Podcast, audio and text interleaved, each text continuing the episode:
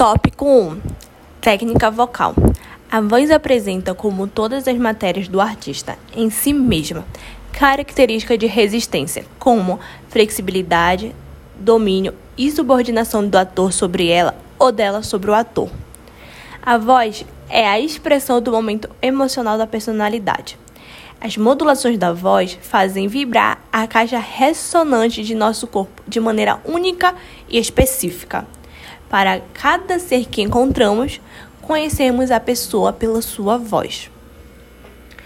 Tópico 2: Excesso de vontade.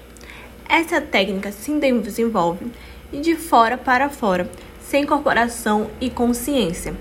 Pode conduzir o ator a resultado e manifestações intelectuais. Essa técnica passa a comandar palavras dissociadas de sentimentos. Tópico 3. Consciência. Precisa-se da consciência das necessidades de leis e prioridades dos objetivos, das dimensões e do aprioramento técnico. Ou seja, antes de exercitar qualquer exercício mecanicamente, é preciso criar uma necessidade real de autoaplicação.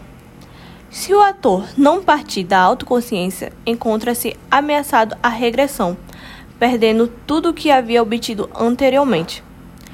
Quando o ator está vazio, usa o intelecto, a força, a vontade para com facilidade recorrer modelos fixos e estereotipados.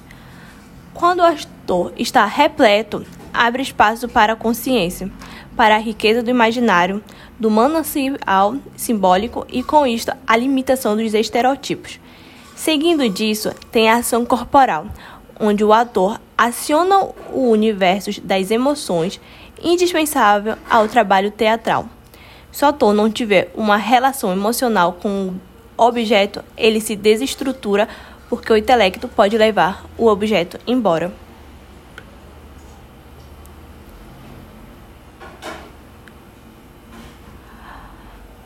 Tópico 4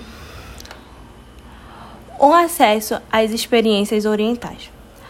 Entendendo tudo isso, o ator sabe que todo conhecimento começa com a experiência e termina nela. A técnica, muitas das vezes, parte do emocional. Com isso, o ator, para ter eficiência no que está trabalhando até o limite da perfeição, ele vai treinando e repetindo, se livrando de todas as tensões presentes. A repetição é executada com a consciência. O ator experimenta tanto que, num determinado momento, encontra uma forma especial de fazer suas técnicas. A técnica, se aprendida desta forma, não estará mais dissociada do ator. Ele não precisará pensar nela para acioná-la. Deixa o espaço deste que seria um extra pensamento para investir somente no que importa de fato, que é o estímulo ou resposta. Ou seja, voz ou emissão está pronta para desenvolver a proposta pelo ator. A técnica é o ator e ele é ela.